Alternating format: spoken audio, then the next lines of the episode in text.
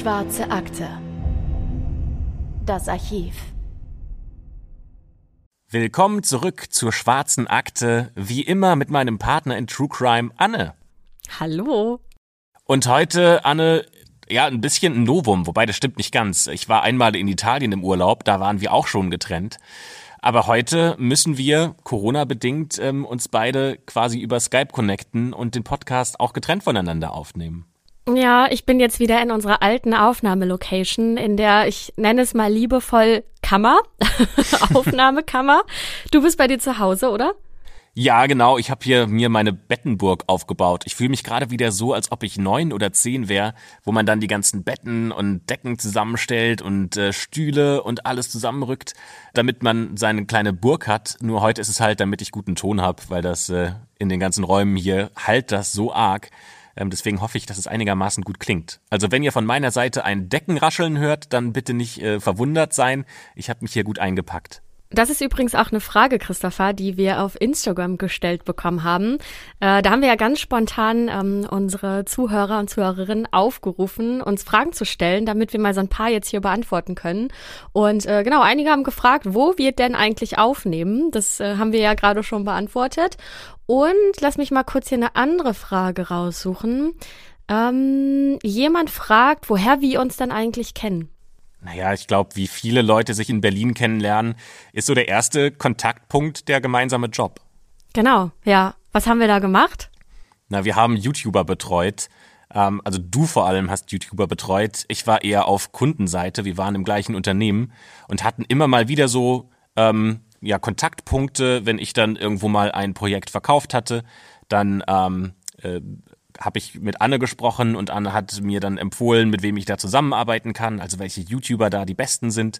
Wobei du ja dann am Ende dich tatsächlich nur noch um ganz bestimmte YouTuber gekümmert hast. Genau, das ging schon ähm, sehr, sehr stark in die Richtung Artist Management, also so wie man sich das auch klassischerweise von einem Musikermanagement beispielsweise vorstellt. Ähm, das habe ich knapp zwei Jahre sogar gemacht. Und dann haben sich unsere zumindest beruflichen Wege erstmal getrennt, ne? Weil das geht jetzt schon ähm, zur nächsten Frage über. Ähm, ganz viele wollten wissen, was machen wir denn eigentlich jetzt neben dem Podcast? Ähm, was machen wir jetzt beruflich? Anne, machst du überhaupt noch was anderes außer dem Podcast? ja, äh, sogar sehr viel. Äh, aber ich arbeite tatsächlich in der Podcast-Branche. Ähm, deswegen passt dieser Podcast, die Schwarze Akte, äh, auch perfekt zu meinem Job und äh, ergänzt das sehr, sehr, sehr gut. Äh, genau, was machst denn du, Christopher? Erzähl mal den Leuten. Na, ich bin selbstständig. Ähm, ich habe aus dem, was ich dann gelernt habe in diesen fünf Jahren, die ich meinen Job gemacht habe, nee, so viel waren es gar nicht. Ich glaube vier Jahre. Siehst, irgendwann vergisst man das, wie lange das war. Naja, aus dieser Zeit heraus habe ich dann einige Sachen gelernt, die andere Leute auch gebrauchen können, vor allem große Unternehmen. Ähm, und zu diesen großen Unternehmen gehe ich dann und baue mit denen hauptsächlich YouTube-Kanäle auf und ähm, hoffe, dass die dann auch erfolgreich sind. Ganz oft kam auch die Frage, wie lange wir denn eigentlich für die Recherche brauchen, beziehungsweise wie lange das generell in der Woche dauert, um eine Folge Schwarze Akte zu produzieren. Oh, das ist schwer zu sagen. Also wir können ja mal so ein bisschen den Weg ähm, aufzeichnen, den wir bisher mit der schwarzen Akte gegangen sind. Am Anfang haben wir ja noch beide einen Fall gemacht gehabt. Ähm, das heißt, wir hatten quasi eine Stunde ähm, schwarze Akte, die geteilt war in zwei Fälle und wir beide mussten dafür recherchieren. Das hatte aber auch, finde ich, so ein bisschen den Nachteil gehabt, dass wir jeden Fall nur sehr oberflächlich behandeln konnten. Ja, ich kann das ganz schwer einschätzen, ähm, wie lange man braucht tatsächlich. Ähm, ich finde, also es kommt immer ein bisschen auf den Fall drauf an und an sich ist man ja nie fertig mit der Recherche. Ne? Man könnte ja immer noch weitere Dokus schauen, weitere Artikel lesen, ähm, sich weiter informieren. Ähm, deswegen ist es super schwierig zu sagen, weil wir ja auch natürlich den Anspruch haben, hier keinen Quatsch zu erzählen. Ähm, deswegen, ich würde jetzt vielleicht mal sagen, zwei volle Arbeitstage hat es schon gedauert, oder? Und dazu kommen ja dann auch noch der Schnitt und die Produktion, also dass wir das einsprechen. Das dauert vielleicht auch noch mal einen halben Tag. Ich glaube, das kann man so schon gut zusammenfassen. Also auch mit den Fällen, die wir jetzt intensiver beschäftigen und intensiver ähm, erzählen. Da dauert es auch ungefähr zwei Tage, bis wir die kompletten Fälle recherchiert haben, aufgeschrieben haben ähm, und äh, dann eben das produziert und gesprochen und geschnitten. Dauert auch noch mal ungefähr einen halben Tag. Also zweieinhalb Tage pro Folge kann man schon rechnen. Und dann sind wir ja noch nicht fertig, weil wir müssen die Folge ja auch noch online stellen, ne? mit äh, den Titeln, mit den Texten, mit den Links, die wir immer in die Beschreibung packen. Und dann kommt ja noch Instagram on top und Facebook neuerdings ja auch und YouTube, Christopher. Oh Gott. Ähm, also ne, danach passiert sogar noch einiges, ne, ähm, wo wir dann eben teilen und davon erzählen, was wir tun und auf eure Kommentare und Fragen eingehen. Deswegen, ähm, es ist schon ein, äh, ja, ein, ein großer Prozess, aber es macht uns ja auch wirklich super viel Spaß Spaß, sonst würden wir das hier, glaube ich, nicht tun. Und ähm, zum Abschluss habe ich für heute noch eine Frage, über die ich heute Morgen schon ein bisschen länger nachgedacht habe. Und zwar, welchen Podcast-Gast würden wir uns dann mal wünschen? Hm, das ist eine sehr gute Frage. Ich habe mir da tatsächlich auch schon mal Gedanken drüber gemacht gehabt, wen könnte man denn so einladen? Und ich hatte irgendwann den Gedanken, wie interessant ich das fände, ähm, wenn es jetzt zum Beispiel einen Mordfall gab ähm, oder einen, Kriminalfall, über den wir sprechen, und wir hätten einen der Ermittler, die darum ermittelt haben, ähm, mhm. die was dazu sagen können. Oder zum Beispiel im Fall von ähm, Jennifer Pan, ähm, dem Mädchen, das Auftragsmörder ins Haus ihrer Eltern gelockt haben soll. Ähm, da fände ich spannend, mit dem Bruder zum Beispiel zu sprechen, um zu erfahren, wie er die Situation sieht. Ähm, auf der anderen Seite könnte ich mir auch sehr gut vorstellen, also das wäre jetzt die inhaltliche Komponente. Ähm, ich könnte mir auch gut vorstellen, jemanden zu holen, der so Geschichten wahnsinnig gut miterzählen kann, der jetzt aber nicht direkt an den Fällen beteiligt war. Das könnte zum Beispiel jetzt mal ganz groß gesprochen, Sebastian Fitzek. Ja, ja das ist meiner. Ja, Christopher, das ist mein großer Wunsch. Wer kann besser geile Kriminalgeschichten erzählen als Sebastian Fitzek? Ja, ähm, sehr gut, dass du sagst. Dann sind wir uns schon mal einig. Ja, also Sebastian, wenn du das hörst, schreib uns eine Mail, du bist sofort dabei. Ja, auf jeden Fall. Ich habe zu meinem 18. Geburtstag ähm, mein erstes Fitzek-Buch bekommen. Vorher kannte ich den Autor gar nicht. Und seitdem bin nicht nur ich Fan, sondern äh, meine Mama, mein Papa, alle sind große Sebastian Fitzek-Fans. Und immer wenn wir uns zusammen das neue Buch kaufen, ähm, dann also es wird jetzt nicht darüber gestritten, aber dann geht es schon darum, wer darf als erstes lesen, wer darf als zweites. Die dürfen dann natürlich nicht spoilern. Also das ist bei uns ein Riesending in der Familie. Also bitte, Sebastian, komm zu uns. Die Einladung ist hiermit ausgesprochen. Ähm, wir müssen aber auch sagen, Sebastian, vor Weihnachten wird das nichts mehr. Also, das ist die letzte Folge vor Weihnachten. Ähm, wir machen natürlich auch zwischen den Jahren und im neuen Jahr wie gewohnt im wöchentlichen Rhythmus weiter. Das heißt, ihr werdet nichts verpassen. Wir werden einfach äh, ohne jetzt Spezialfolgen produziert zu haben, aber wir machen genauso in unserem Turnus weiter. Ähm, nächste Woche kommt die nächste Folge und so weiter. Ja, die weihnachtliche Stimmung, die jetzt hier äh, zwei Tage vor Heiligabend aufkommt, äh, die hat aber so gar nichts mit unserem heutigen Fall zu tun, ganz im Gegenteil. Denn heute reisen wir in ein Gebiet, das gegenteiliger nicht sein könnte von der aktuellen Weihnachtsstimmung, und zwar in die Karibik. Genauer gesagt reisen wir nach Barbados. Vielleicht kommt euch das Land bekannt vor, denn das ist das Land äh, oder die Insel, von der die Sängerin Rihanna stammt. Barbados wurde von einem portugiesischen Entdecker auch die Insel der Bärtigen getauft und ist, also wenn man es ganz kurz fassen will, ein Paradies. Das ganze Jahr über ist es warm, durchschnittlich beträgt die Temperatur 26 Grad Celsius, die Strände sind traumhaft weiß und das Meer so richtig schön korallblau. Ja, doch dieser wunderschöne, paradiesische Ort steht nicht nur für Urlaubsgefühle, sondern wurde vor 39 Jahren auch zum Schauplatz eines echt schrecklichen Verbrechens, bei dem zwei Deutsche ihr Leben verloren haben.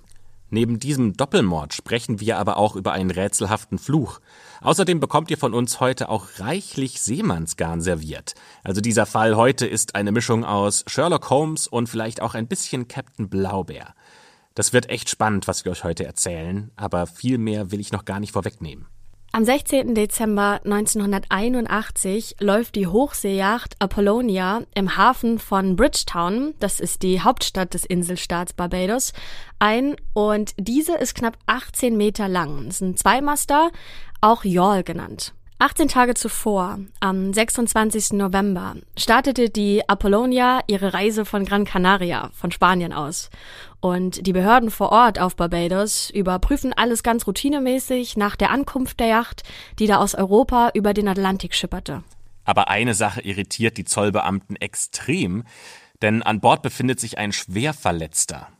Der heißt Michael Wunsch, ist 26 Jahre alt und hat gerade seinen BWL-Abschluss gemacht und steht vor dem Einstieg ins Berufsleben. Und bevor er das macht, wollte er eigentlich nur noch ein paar Wochen relaxen. Die Verletzung ist auch klar, er wurde angeschossen und die Kontrolleure rufen sofort ärztliche Hilfe und lassen ihn in ein Krankenhaus bringen. Sie befragen die übrigen drei Personen, die sich auf der Yacht befinden, und lassen sich das Logbuch zeigen. Darin hat der Navigator etwas von einem schweren Sturm und von Unfällen eingetragen. Die drei anderen Passagiere sagen, kurz zusammengefasst, aus, dass Gabriele Humbert, die Freundin des Yachtbesitzers, bei einem schweren Sturm mitten am Ozean über Bord gegangen sei. Der Yachtbesitzer, Herbert Klein, sei deswegen völlig ausgeflippt nur wenige Tage nach diesem Unglück gab es eine Schießerei an Bord, bei der Herbert Klein gestorben ist, während Michael Wunsch schwer verletzt wurde. Die Polizei glaubt diese Geschichte nicht, denn sie kennen zwar Stürme in Barbados äh, bestens, denn Barbados liegt mitten in einem Hurricane-Gebiet, aber die Hurricane-Saison ist seit rund einem Monat vorbei und äh, seit Tagen herrscht rund um Barbados bestes Wetter mit strahlendem Sonnenschein und rund 30 Grad. Also hier gab es einfach in den letzten Tagen keine Stürme und auf See gab es auch, ja, wenn überhaupt, eine leichte Brise. Doch die Beamten können anhand der Zeugenaussagen den Ablauf jetzt auch nicht widerlegen. Daher entscheiden die Behörden, die drei unverletzten Passagiere, Dieter Gießen, Paul T. und Dorothea P., am 23. Dezember 1981 nach Deutschland zurückzuschicken. Paul und Dorothea nennen wir jetzt ganz bewusst nur beim Vornamen und verraten nicht ihre Nachnamen. Den Grund dafür erzählen wir euch später noch. Am 17. Januar 1982, also fast genau einen Monat nachdem die Yacht im Hafen von Barbados anlegte, wird Michael Wunsch aus dem Krankenhaus entlassen und fliegt ebenfalls nach Deutschland zurück. Dort angekommen, trifft er sich mit Dieter Giesen. Die beiden gehen zusammen zu einem Anwalt und diesem Anwalt erzählen sie eine ja, wirklich unglaubliche Geschichte. Denn an Bord der Apollonia soll am 13. Dezember 1981 ein grauenhafter Doppelmord verübt worden sein. Laut der Schilderung von Michael Wunsch und Dieter Gießen schoss Paul zuerst auf Michael, der ja auch wirklich angeschossen ins Krankenhaus kam. Und anschließend soll Paul Gabriele Humbert und Herbert Klein mit einem Revolver getötet haben. Dieser Fall landet später dann beim Staatsanwalt, denn wenn diese Geschichte wirklich stimmen sollte, dann befindet sich der Mörder immer noch in Freiheit. Und bei der Vernehmung der Staatsanwaltschaft beschreiben Michael und Dieter auch detailliert, was ihrer Ansicht nach wirklich am 13. Dezember 1981 auf diesem Schiff passiert ist. Ja, und diese Beschreibung, die hat es in sich. Es soll immer wieder Streit zwischen dem Navigator Paul und dem Yachtbesitzer Herbert Klein gegeben haben. Paul sei ein notorischer Besserwisser, der penibel an seinem Lehrbuchwissen übers Segeln festhält. Herbert Klein hingegen soll alles extrem locker gesehen haben, war aber zunehmend von Pauls Art genervt. Und beide sollen außerdem keinerlei praktische Erfahrung im Hochseesegeln gehabt haben. Der Tag, über den wir sprechen, beginnt schon mal gleich mit einer Auseinandersetzung. Denn Herbert Klein ärgert sich darüber, dass Paul und Dorothea bereits beim Frühstück sitzen, ohne auf die anderen vier an Bord zu warten. Die Stimmung ist extrem angespannt. Es scheint nur noch so ein kleiner Funken zu fehlen, bis die Situation eskaliert. Und diese Eskalation, ja, auf die muss man nicht lange warten, denn am Mittag ist es dann auch schon soweit. Also die Situation ist jetzt folgende. Paul befindet sich jetzt unter Deck und ruft Herbert Klein zu sich, der sich noch oben befindet. Und nach wenigen Minuten kehrt Herbert zurück unter Deck, sieht Paul und bleibt starr vor Angst stehen. Vor ihm steht also Paul mit einer Pistole in der Hand, die zur Ausrüstung der Yacht gehört, und er zielt direkt auf Herbert. Paul zwingt ihn dann, Blankovollmachten zu unterschreiben, und anschließend übernimmt Paul das Kommando auf der Yacht. Paul kommt wieder an Deck und ist vollkommen in Rage. Die anderen sind geschockt, als sie die Pistole in seiner Hand sehen. Keiner traut sich etwas zu sagen. Die Atmosphäre ist natürlich bedrückt. Plötzlich legt Paul einen zweiten Revolver, der sich ebenfalls an Bord befindet, auf das Vorschiff. Er fordert Herbert Klein und Gabriele Humpert auf, sich selbst zu erschießen. Mit seinem Revolver in der Hand behält er die beiden im Blick. Keiner der Passagiere checkt jetzt so richtig, was hier eigentlich gerade abgeht und wie absurd diese Forderungen sind. Und warum ausgerechnet die beiden? Herbert und Gabriele können es gar nicht richtig begreifen und sagen, dass sie das nicht machen können. Paul soll daraufhin außer sich gewesen sein und gebrüllt haben, dass die beiden nur noch zehn Minuten zu leben hätten. Angst und Panik standen also allen ins Gesicht geschrieben und alle an Bord fürchteten um ihr Leben. Doch dann scheint sich die Situation wieder etwas zu beruhigen. Gabriele Humpert kümmert sich um das Abendessen. Es gibt Rührei. Alle essen zusammen, aber für zwei von ihnen wird es die Henkersmahlzeit. Anschließend geht Paul unter Deck, um am Kartentisch den weiteren Kurs nach Barbados festzulegen. Die Insel ist noch ungefähr drei Tage Fahrt entfernt. Dorothea macht oben sauber, während Gabriele Humpert unten neben Paul Geschirr spült. Währenddessen ziehen sich Herbert Klein, Michael Wunsch und Dieter Gießen zurück, stecken die Köpfe zusammen und beratschlagen, was sie jetzt machen sollen. Herbert ist der Meinung, dass man Paul überwältigen muss, sonst wird er sie noch alle umbringen. Michael Wunsch ist der gleichen Meinung. Nur Dieter Gießen zögert, denn er fürchtet, dass ein Überwältigen irgendwie misslingt und Paul dann quasi gezwungen sei, sie alle zu erschießen. Aber Herbert Klein und Michael Wunsch, die wischen dieses Bedenken einfach zur Seite und fackeln dann auch nicht lange. Sie nehmen die Treppe nach unten. Auf dem Weg dahin schnappt sich der Yachtbesitzer eine schwere Wasserpumpe aus Metall und zieht sie Paul von hinten über den Schädel. Insgesamt dreimal schlägt er mit dieser Pumpe auf Paul ein, aber nicht kräftig genug. Denn Paul geht nicht K.O., auch wenn ihm mittlerweile durch die Schläge Blut über das Gesicht läuft.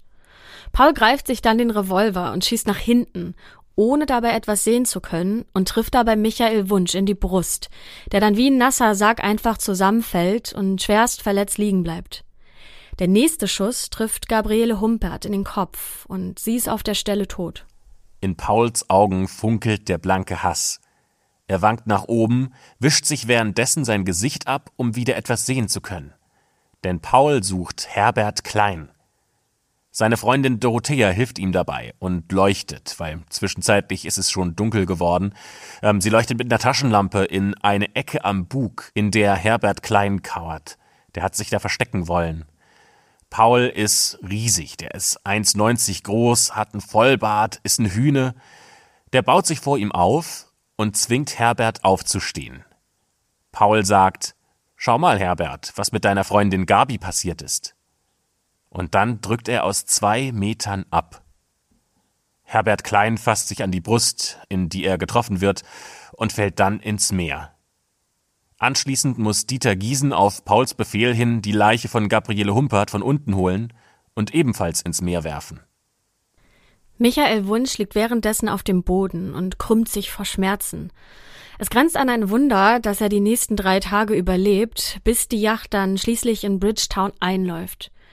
An Bord herrscht jetzt blankes Chaos und Entsetzen, nur Dorothea ist irgendwie vollkommen entspannt. Ähm, die lackiert sich sogar noch die Fußnägel in der Kajüte, so als ob gar nichts gewesen wäre. In den Tagen bis zur Ankunft auf Barbados bedroht Paul Michael Wunsch und Dieter Giesen immer wieder. Er sagt, dass er auch sie töten wird, wenn sie irgendwas verraten würden. Ihre Angst vor Paul ist so groß, dass die beiden auch dicht halten. 20 Jahre nach diesem Erlebnis berichtet Michael Wunsch dann zum ersten Mal in einem TV-Interview, was ihm damals durch den Kopf gegangen ist. Er sagt, und das ist ein direktes Zitat, ich habe mir nur eins gewünscht. Ich wollte noch einmal die Sonne am Horizont aufgehen sehen. Ich wollte das Schiff auf meinen eigenen Beinen verlassen. Das habe ich mir in den letzten drei Tagen immer wieder geschworen. Erst als Michael Wunsch und Dieter Giesen wieder deutschen Boden unter den Füßen haben, fühlen sie sich sicher genug, um Paul auch anzeigen zu können. Die beiden gehen, wie gesagt, zu einem Anwalt und erzählen die Geschichte, die wir euch auch gerade erzählt haben.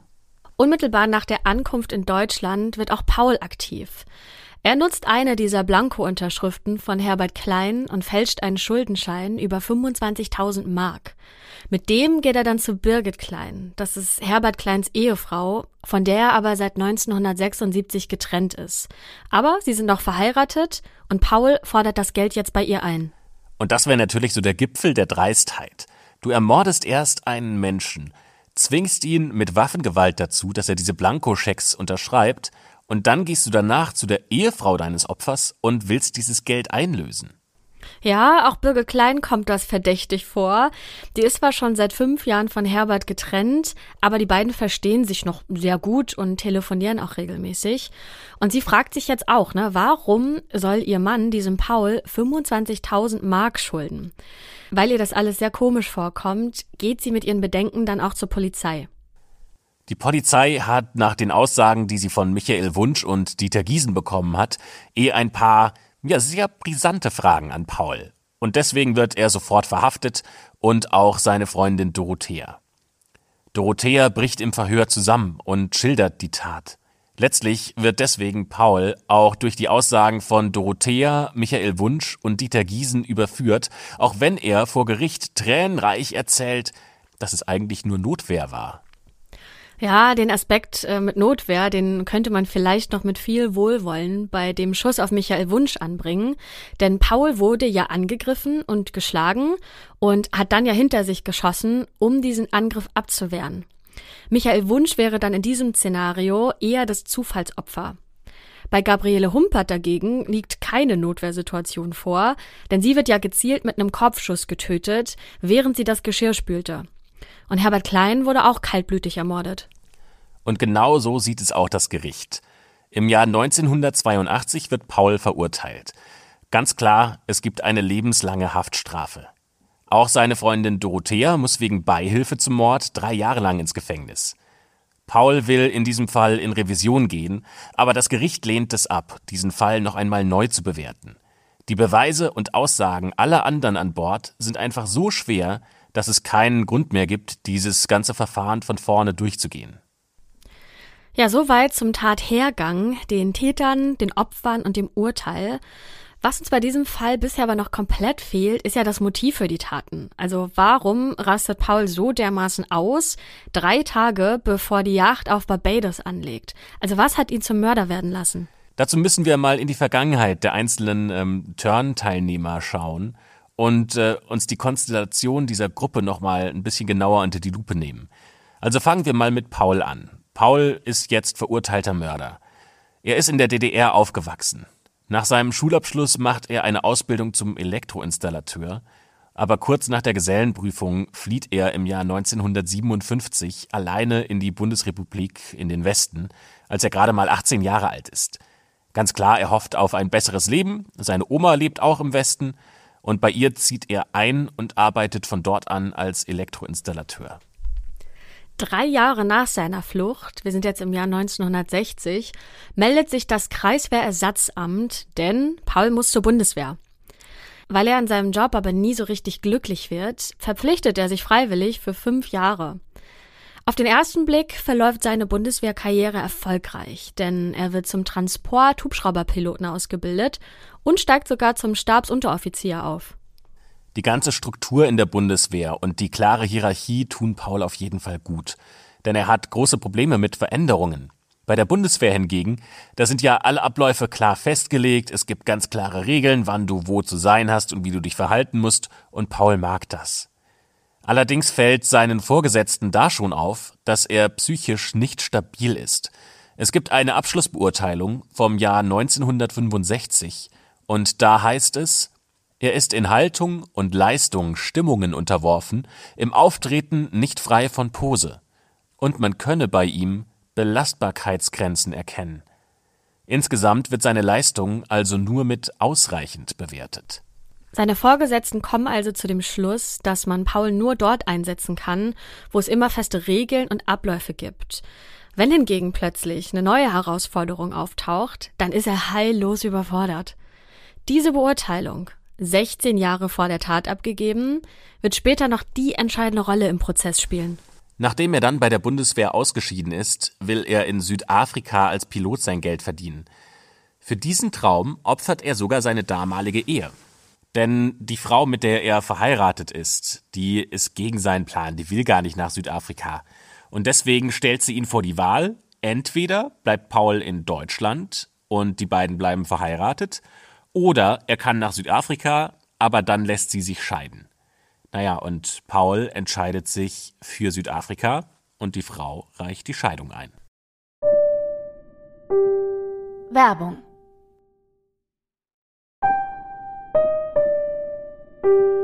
Werbung Ende. Doch Pauls Traum zerplatzt relativ schnell, denn er darf in Südafrika gar nicht als Pilot arbeiten. Die Zertifikate der Bundeswehr werden dort nämlich nicht anerkannt. Das hätte man vielleicht mal im Vorfeld prüfen können, doch Paul hatte das offenbar nicht auf dem Schirm. Ja, jetzt äh, schlägt er sich irgendwie mit Gelegenheitsjobs da durch und hält sich über Wasser, aber auch mehr schlecht als recht. Und so kehrt er 1971 wieder nach Deutschland zurück und fängt dort als Lokführer bei der Bundesbahn an. Am Ende steuert er die Züge der S-Bahn in Hamburg. Der einst so stolze Hubschrauberpilot empfindet das natürlich als beruflichen Absturz für sich persönlich. Deswegen sucht er nach einem Ausgleich in seiner Freizeit und das ist das Segeln. Immer häufiger geht er seiner neuen Leidenschaft nach und dafür ist Hamburg ideal. Die Ostsee und die Nordsee sind beide nahe zu erreichen, außerdem gibt es zahlreiche Binnengewässer, auf denen man segeln kann und dieses Hobby Segeln begeistert Paul einfach extrem. Seine Begeisterung geht sogar so weit, dass er beschließt, an einer Weltumsegelung teilzunehmen. 1980 kündigt er deshalb seinen Job bei der Bahn, im Alter von 42 Jahren. Kurz zuvor lernt er die fünf Jahre jüngere Dorothea kennen. Sie ist eine kleine, zierliche, unscheinbare Person und die 37-Jährige ist total verliebt in Paul. Sie würde mit ihm wirklich bis ans Ende der Welt gehen oder besser gesagt segeln. Er ist ihr absoluter Traummann und mit ihm will sie ihre Zukunft verbringen. Egal wo, sie ist ihm geradezu hörig. Auch sie kündigt ihren Job als Friseurin. Paul und Dorothea zahlen für eine geplante Weltumsegelung jeweils siebeneinhalbtausend Mark an einen Kapitän, der sie auf seinem Segelschiff mitnehmen möchte. Und nicht nur das, die beiden sollen nicht nur die Weltumsegelung machen, sondern Paul soll bei ihm quasi in eine Lehre gehen, damit er selbst später als Bootsführer arbeiten kann. Doch die Abfahrt verzögert sich um mehr als ein halbes Jahr, weil der Kapitän vor dem Auslaufen noch seine Eigentumswohnung verkaufen will und diese aber einfach nicht los wird. Paul und Dorothea leben in der Zwischenzeit auf diesem Boot, denn sie haben ja nicht nur ihre Jobs, sondern auch ihre eigenen Wohnungen gekündigt. Und immerhin nutzt Paul die Wartezeit und liest mehrere Lehrbücher über das Segeln. Sein theoretisches Wissen ist gut, aber es fehlt ihm natürlich noch völlig die praktische Erfahrung. Am 29. Juli 1981 geht dann dieser lang erwartete Segelturn endlich los. Sie fahren an den ersten Stopp, der ist in Gran Canaria. Am 24. August 1981, also ungefähr einen Monat später, läuft dieses Boot dann dort in einem Yachthafen ein. Aber von dort geht es dann schon wieder nicht weiter, weil der Kapitän von diesem Boot fliegt zurück nach Deutschland und kommt erst im Oktober 1981 wieder zurück. Und seine erste Amtshandlung, als er wieder zurückgekommen ist, ist es, Paul und Dorothea von seinem Schiff runterzujagen. Und weil die aber schon einen Teil der Strecke zurückgelegt haben, kriegen die beiden nur einen kleinen Teil der gezahlten 15.000 Mark zurück. Also es ist wieder so ein Rückschlag in Pauls Leben. Schon wieder so ein Moment, in dem er einfach riesig gefrustet ist. Doch dieses Mal scheint sich das Schicksal zu Pauls Gunsten zu wenden. Denn auf Gran Canaria lernt er den 36-jährigen Speditionskaufmann Herbert Klein aus Krefeld kennen. Auch Herbert Klein träumt wie Paul von einem Leben als Aussteiger. Und Herbert verkauft dafür seine Eigentumswohnung und kündigt seinen Job. Mit dem Erlös ersteht er für 184.000 Mark das 18 Jahre alte Boot Wappen von Bremen und lässt es für weitere 100.000 Mark überholen. Er tauft die Yacht um in Apollonia und sein Plan ist es, in der Karibik die Apollonia zu verchartern und Segelturns für Touristen anzubieten. Mit dabei ist seine Freundin Gabriele Humpert, eine 25-jährige Kosmetikerin. Herbert Klein und Paul ergänzen sich in diesem Punkt perfekt. Paul hat auf Gran Canaria sein Boot quasi verloren und Herbert Klein hat seine Crew verloren. Denn zwei Tage bevor Herbert am 22. Oktober 1981 in Richtung Karibik aufbrechen will, schmeißt er seine ganze Crew von Bord. Das war offenbar eine Kurzschlussreaktion, denn die Mitsegler, die er dabei hatte, sollen nicht so gut, wie er sich das vorgestellt hat, auf die Yacht aufgepasst haben. Die Crewmitglieder, die er rausgeschmissen hat, sagen später, dass Herbert Klein keine Kritik duldet und auch sofort aggressiv reagiert, wenn ihn jemand auf einen Fehler hinweist. Herbert Klein und Paul werden sich schnell einig. Paul, der die nötigen Patente hat, um als Charterkapitän zu arbeiten, aber über wenig Erfahrung auf dem Wasser verfügt, soll als Navigator die Apollonia in die Karibik steuern. Dafür fahren er und seine Freundin Dorothea kostenlos mit. Das Wichtigste für Paul ist aber, dass er nach der sicheren Ankunft von Herbert Klein ein Arbeitszeugnis erhält, das ihm seine Leistung an Bord bescheinigt. Schließlich braucht er ja die Referenzen, um in der Karibik als Charterkapitän auf einer Yacht anheuern zu können. Und dazu gibt es noch zwei weitere Mitsegler. Das sind Michael Wunsch, der ist 26, und Dieter Giesen, der ist 29, über die haben wir ja auch schon gesprochen. Die sind beide vom Bodensee und zahlen 1000 Mark dafür, dass sie einen Trip äh, mit dem Segelboot machen dürfen. Also, wir fassen an der Stelle noch mal ganz kurz zusammen, wer sich da jetzt also alles auf die gemeinsame Reise macht, wochenlang isoliert von der Außenwelt, wohl bemerkt. Wir haben Herbert Klein, ein kritikunfähiger Aussteiger, der für den Kauf der Apollonia seine gesamten Rücklagen aufgebraucht hat.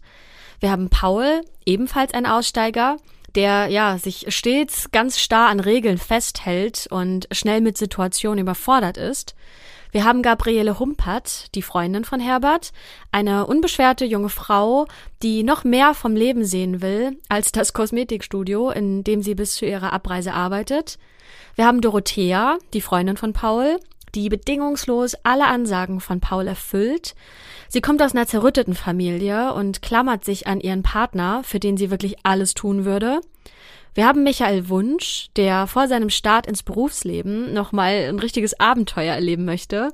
Und wir haben Dieter Gießen, der sich von seinem anstrengenden Job als Gastwirt erholen möchte. Ja, und einfach auf dieser Reise ein bisschen Spaß haben möchte. Diese Mischung, diese ganze Crew wird sich als menschliches Dynamit erweisen. Das größte Problem bei wochenlangen Segelturns ist es, dass man sich halt nicht aus dem Weg gehen kann und man hockt auch permanent aufeinander. Dieses Boot ist knapp 18 Meter lang und da gibt es halt einfach keine gute Rückzugsmöglichkeit. Ja, und hinzu kommt, dass alle Teilnehmer eins verbindet. Nämlich, keiner von ihnen hat praktische Erfahrung im Hochseesegeln.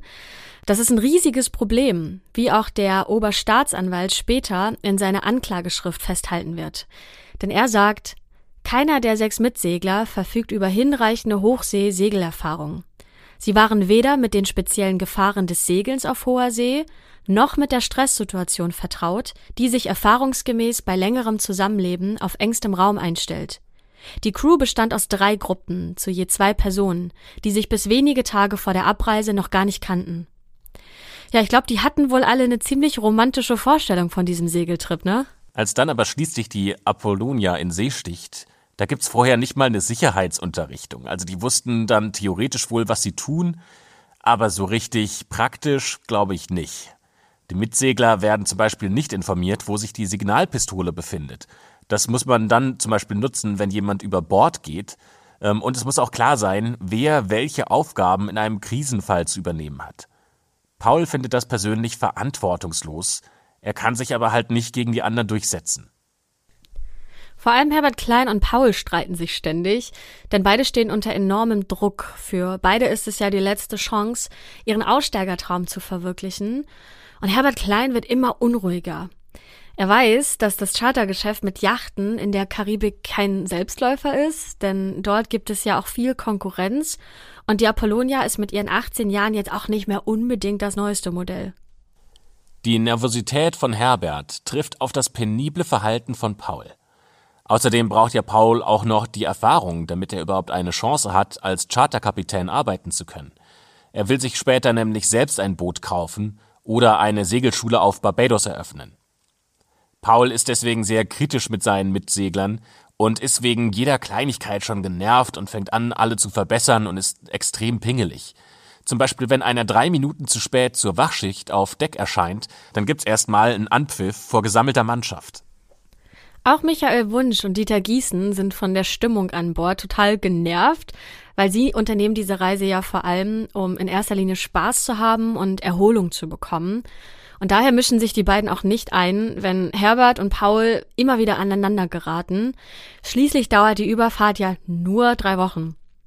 In diese Zeit werden sie schon irgendwie rumkriegen und nach der Ankunft können sie dann ja auf Barbados relaxen und Partys feiern. Soweit die Theorie. In der Praxis sieht's allerdings so aus, dass diese Spannungen von Tag zu Tag schlimmer werden. Nicht einmal ein gemeinsam überstandener Sturm schweißt die Segler zusammen. Es wird sogar noch schlimmer. Nach dem Sturm beschließen die Segler im Meer zu baden. Herbert Klein befestigt eine Leiter und ein Seil am Boot, und die Segler lassen sich von der Yacht mitziehen. Das passt Paul allerdings überhaupt nicht. Dennoch wird er von Herbert Klein aufgefordert, bei diesem Badespaß mitzumachen. Herbert sagt, hey, sei kein Feigling. Ja, aber Paul hat, was das angeht, halt keinen Humor ähm, und nimmt das Ganze persönlich und ist stocksauer. Der hat halt einfach nicht einen Nerv für sowas.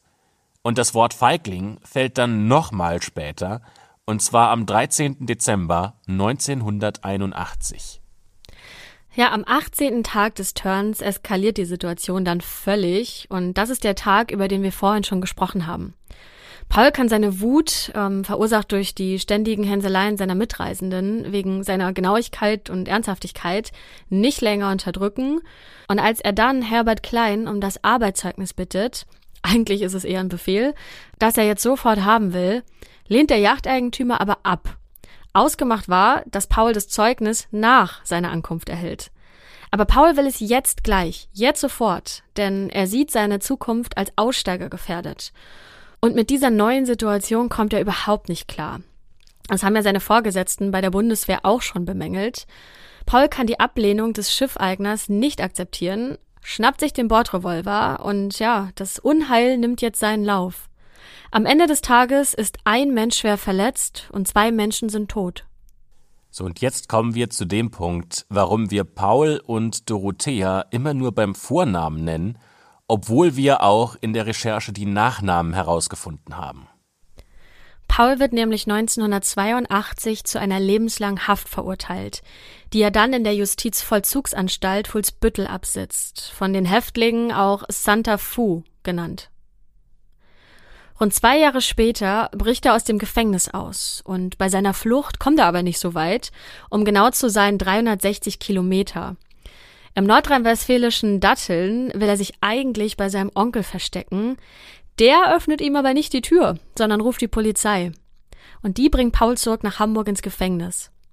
Nach 17 Jahren Haft wird Paul im April 1999, also vor knapp 20 Jahren, vorzeitig entlassen. Und das trotz seines Ausbruchs. Weil nämlich in Deutschland ein Gefängnisausbruch ja nicht unter Strafe gestellt wird. Oder in äh, dem Fachjargon im Juristischen heißt das eine Entweichung von Gefangenen.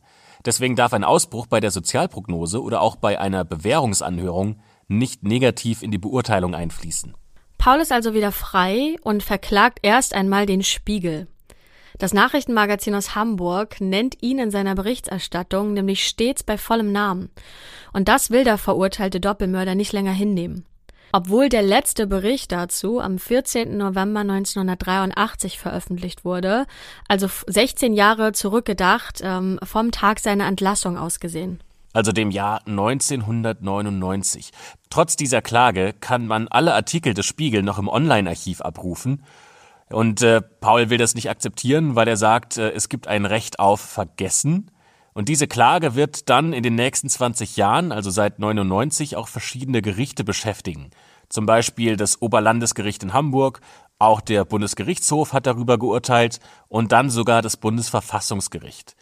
Die letzte Entscheidung in diesem Fall stammt vom 22. September 2020, ja, also erstmal drei Monate her. Da hat der Bundesgerichtshof entschieden, dass es eine neue Verhandlung am Berufungsgericht geben muss. Der Ausgang ist offen. Aber um auf Nummer sicher zu gehen, weil dieses Urteil noch nicht durch ist, haben wir uns deswegen entschieden, dass wir bei Paul und Dorothea nur den Vornamen benutzen, weil eben diese ganze Situation rund um den Nachnamen ja noch ungeklärt ist.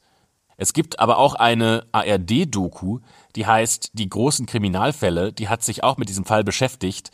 Da haben die den ganzen Namen genannt und äh, der ist jetzt in der Mediathek nicht mehr auffindbar. Und damit uns das nicht passiert, dass wir einen Namen nennen und wir dann eine Klage an den Hals kriegen, haben wir uns dazu entschieden, dass wir die Namen einfach nicht komplett nennen. Was Paul, der mittlerweile 81 Jahre alt ist, heute macht oder wo er lebt, ist unbekannt, das wissen wir nicht. Dafür wissen wir, was aus der Apollonia wurde. Und das ist auch eine sehr spannende Geschichte. Denn Seefahrer glauben mittlerweile, dass auf dieser Yacht ein Fluch liegt. Nicht nur wegen des Doppelmords aus diesem Jahr 81. Gebaut wurde der Zweimaster 1963 in einer Bremer Werft. Zunächst fährt sie unter dem Namen Wappen von Bremen die Mitglieder der gleichnamigen Segelkameradschaft über die Meere. Sie wurde aus verschiedenen Hölzern geschnitzt, zum Beispiel aus Mahagoni und Cedar, und hat eine anmutige Form. Etwa 20 Jahre später, also im Jahr 1981, wird sie dann von Herbert Klein gekauft. Der lässt das ganze Boot erstmal general überholen. Doch schon vor der ersten großen Überfahrt von Gran Canaria in die Karibik streikt der Motor. Der lässt sich erst starten, nachdem der Anlasser kurz geschlossen wird. Ja, das ist ein Zeichen dafür, dass man den Turn vielleicht doch nicht unbedingt starten sollte. Aber 18 Tage später, am 13. Dezember 1981, geschieht dann trotzdem dieser grauenhafte Doppelmord auf der Apollonia. Viele Segler sind davon überzeugt, dass ihr Schiff ein Leben besitzt und manche glauben sogar, dass ihr Boot eine Seele hat. Viele Seeleute sind dazu abergläubisch und bis heute sind etliche davon überzeugt, dass die Apollonia ein Schicksalsschiff für ihre Eigner und deren Mitsegler ist. Sie denken nämlich, dass auf der Apollonia ein Fluch lastet, denn der Doppelmord ist nicht die einzige Tragödie, die die Apollonia und ihre Eigentümer ereilte. Nach diesem Doppelmord wird die Apollonia von Herbert Kleins Frau verkauft.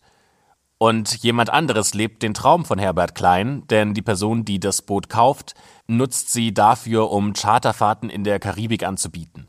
Ganz genau so, wie es der Aussteigertraum von Herbert Klein auch vorgesehen hat. Acht Jahre lang geht das Ganze gut. Aber dann, im September 1989, wütet der Hurricane Hugo über der Karibik.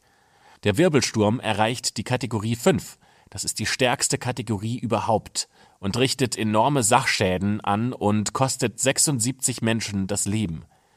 In diesem Sturm kann die Apollonia quasi nichts mehr entgegensetzen und versinkt.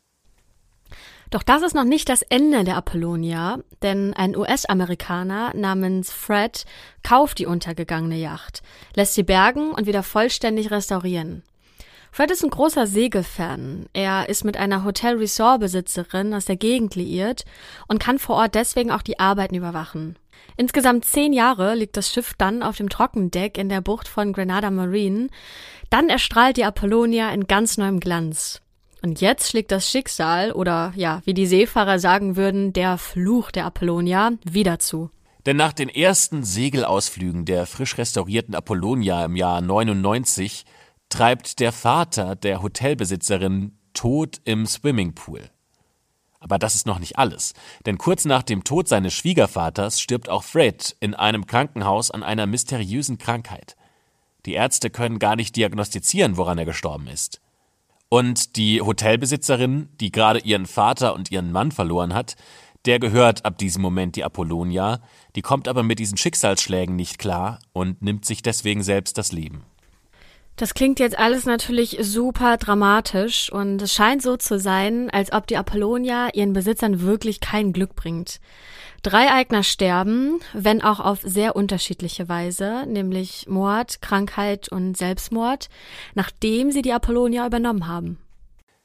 Jahrelang dümpelt sie in St. David's Harbor, einem Hafen des karibischen Inselstaats Grenada, vor sich hin. Im Jahr 2012 legt dann die Familie Hinrichs aus Deutschland einen Stopp auf Grenada ein. Die Familie befindet sich gerade auf einer Weltumsegelung. Abends sitzt sie gemütlich in einer Kneipe, aber plötzlich wird Alarm geschlagen. Eine Yacht hat sich im Hafen losgerissen und treibt auf ein Riff zu. Da zögern die Hinrichs keine Sekunde und fahren mit ihrem kleinen Beiboot der Yacht hinterher. Sie erreichen sie gerade noch, bevor sie an einem Riff zerschellen kann, und schleppen sie zurück zu einem Hafen. Und wie dieses Boot heißt, welche Yacht da gerade so noch vorm Sinken gerettet wurde, das wisst ihr bestimmt auch. Das war die Apollonia. Ein paar Jahre später kommen die Segler Knut und seine Freundin Susi auf Grenada an. Ihnen fällt sofort diese hölzerne Schönheit auf, die mittlerweile etwas Patina angesetzt hat. Er beschreibt die Apollonia so. Das Schiff wartet ganz in der Nähe eines verlassenen Resorts auf einen neuen Eigner. Das Resort liegt im Wald. Die tropische Vegetation hat sich die hübschen, bunten Holzbungalows fast schon wieder einverleibt. Nach der Geschichte von Schiff und Resort findet sich hier auf den Inseln niemand, der sich zumindest einem von beiden annehmen möchte. Keiner der Einheimischen, Keiner der zahlreichen Bootsbauer vor Ort und auch keine Hochseesegler wollen auch nur einen Fuß auf die Apollonia setzen, geschweige denn dieses Boot kaufen. Denn hinter vorgehaltener Hand erzählt man sich, dass dieses Schiff mit einem Fluch belegt ist. Und das ist immer noch nicht das Ende der Apollonia, denn es findet sich nach Jahren endlich ein neuer Eigentümer. Der möchte aber lieber anonym bleiben, um nicht ständig Erklärungen zu diesem Fluch abgeben zu müssen. Der neue Schiffseigner lässt die Apollonia erstmal von Grund auf neu restaurieren, denn sie lag so lange im Hafen, ohne dass sich jemand darum gekümmert hat. Die Apollonia bekommt also viele neue Planken, viele Träger werden ersetzt, die Innenausstattung wird ausgetauscht, Aluminiumholme werden montiert und auch neue Segel gehisst. Jetzt hat die Apollonia endlich wieder sowas wie Würde, und man sieht ihr nicht an, dass sie so eine sehr schicksalshafte Vergangenheit hatte. Derzeit liegt die Apollonia vor Virgin Gorda, einer der britischen Jungferninseln, und steht wieder zum Verkauf. In der Beschreibung dieser Verkaufsanzeige heißt es, Ihre Unterkunft bietet fünf Schlafplätze in zwei vorderen Kabinen sowie einen geräumigen Salon mit Einbauküche und Backofen, Herd und Kühlschrank. Also wenn sich jemand von euch schon mal gedacht hat, ich brauche unbedingt eine Segelyacht, dann könnt ihr da, ja, bedenkenlos würde ich jetzt nicht sagen, aber ihr könnt ja zuschlagen. Übrigens äh, wird aber in dieser ganzen Anzeige kein Wort von der dramatischen Vergangenheit des Boots geschrieben. Ja, wenn ihr äh, Interesse habt, dann könnt ihr für 59.000 britische Pfund, also ja, was sind das, umgerechnet knapp 66.000 Euro, ähm, ja, könnt ihr auf den Tisch legen, dann gehört euch die Apollonia. Ihre zweifelhafte Vergangenheit ist da, glaube ich, schon mit eingepreist. Und äh, ja, wenn ihr mit dem Gedanken spielt, diese Yacht zu kaufen, dann ja, schaut gern mal in die Beschreibung, da packen wir euch den Link rein. Ihr solltet allerdings nicht allzu lange warten, denn eventuell gibt es ja schon einen ernsthaften Interessenten. Es geht nämlich in verschiedenen Kneipen ein Gerücht um, dass sich Paul wieder öfters in den Häfen blicken lässt. Offenbar hält er gerade Ausschau nach einem neuen Schiff, naja, und vielleicht sucht er nicht nach einem neuen Schiff, sondern nach einem, auf dem er schon mal gesegelt ist. Ja, das war jetzt nicht nur ein äh, spannender, dramatischer Fall, äh, sondern wir haben euch hier auch ein bisschen Seemannsgarn aufgetischt. Die heutige Folge ist vor allem deswegen sehr spannend, finde ich, ne, weil wir haben auf der einen Seite diesen Kriminalfall, von dem ja immer noch nicht so ganz geklärt ist, was da jetzt wirklich ähm, passiert ist. Aber ne, auch, dass, dass da ein Fluch auf dieser Yacht liegen soll, ne, weil da ja wirklich sehr viel passiert ist. Da ist die Frage, kann das Zufall sein? Also ja, glaube ich schon. Ich glaube nicht, dass ein Schiff eine Seele hat. Ich glaube eher, dass es sowas gibt wie eine self-fulfilling prophecy, äh, dass man so eine Erwartung hat, dass irgendwas Schlimmes passieren muss, dass es dann tatsächlich einfach passiert. Ja, ich glaube an sowas auch nicht, an äh, Flüche. Ähm, aber ist trotzdem schon merkwürdig, ne, dass da so viel ähm, schon auf diesem Schiff oder mit dieser Yacht passiert ist. Ähm, nichtsdestotrotz finde ich, stell dir das mal vor, du, also ne, wieder zurück zu unserem Fall kommt, ähm, du hast dieses große Abenteuer vor dir, du stichst in See mit völlig fremden Leuten, also was ich auch verrückt finde, dass die das einfach so gemacht haben, ohne sich ja ein bisschen länger zu kennen, ähm, weil du kannst ja nicht ausweichen, ne? wenn dir da einer so richtig auf den Sack geht, was, was sollst du machen? So, vielleicht kann einer auf dem oberen Deck sein und der andere sich ähm, ja in die Kajüte verziehen. Aber finde ich auf jeden Fall mutig, dass die das gemacht haben. Ne, irgendwie so, du hast das Paradies schon vor Augen und dann sterben da Leute. Das ist schon echt, äh, schon echt krass. Vor allem für die beiden Unbeteiligten, also die jetzt ja gar nicht in diesem Streit verwickelt waren, sondern die nur mal eben vom Studium aus eine Pause machen wollten. Für die ist es ja am allerschlimmsten, weil die ja dann auch noch lebend von diesem Schiff wieder zurückkommen und ihr ganzes Leben lang auch mit, mit diesen Folgen noch ja, zu leben haben, die diesen Mord mitbekommen haben und diese ganze Situation. Wie schrecklich. Mhm. Ja, total. Also ein wahr gewordener Albtraum auf hoher See. Und ähm, ich finde es aber auch spannend, wie es dann quasi weiterging. Ne? Also dass Paul vor Gericht gezogen ist, weil er nicht möchte, dass ähm, ja sein Nachname da weiter publiziert wird, kann man ja irgendwie auch verstehen. Ne? Also der hat seine Strafe abgesessen wenn man das denn überhaupt kann, nachdem man Menschen ähm, ermordet hat. Aber ähm, ja, rein juristisch hat er die Zeit eben abgesessen im Gefängnis, kommt frei und da kann ich das auch nachvollziehen, dass er nicht möchte, dass sein Name weiterhin ähm, publik gemacht wird. Ähm, na, aber auf der anderen Seite hat er zwei Leute, zwei Menschen ermordet. Also auch das finde ich, das ist äh, ja eine heftige Entwicklung. Wobei ich da nur einmal ganz kurz einhaken möchte. Es ist jetzt vielleicht eine juristische Feinheit, aber so gesehen hat er ja seine Zeit nicht abgesessen, sondern er hat ja lebenslänglich bekommen. Ähm, und ich glaube, also lebenslänglich heißt tatsächlich lebenslang. Also du hast keine Chance mehr auf Freiheit. Nur nach frühestens 15 Jahren kannst du einen Antrag stellen, dass deine Strafe auf Bewährung ausgesetzt wird und du wieder in Freiheit kommst. Kleine juristische Feinheit.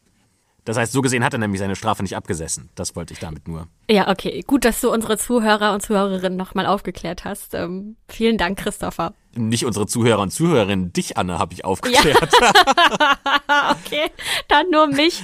Aber äh, vielleicht haben das ja einige äh, gerade beim Zuhören auch nicht gewusst. Also äh, genau. Ist auch mal wieder ähm, ein anderer Fall. Ähm, wir hatten bisher, glaube ich, keinen, der sich auf hoher See abgespielt hat. Nee, hatten wir nicht. Ähm, ja, wir haben euch jetzt keine weihnachtlichen ähm, Gefühle hier aufgetischt, ganz bewusst nicht. Ähm, lasst die Weihnachtsstimmung Weihnachtsstimmung sein. Und ich glaube, uns bleibt jetzt nur noch übrig, euch schöne Festtage zu wünschen. Ähm, passt auf euch auf und ähm, wir hören uns dann noch einmal in diesem Jahr, kurz vor, kurz vor Silvester, kurz vor Neujahr. Und äh, genau, Christopher, dein Part. Ja schließen äh, damit dann auch die schwarze Akte. Vielen Dank fürs Zuhören bis zu diesem Punkt und wir freuen uns, wenn ihr auch nächste Woche wieder mit dabei seid. Ciao!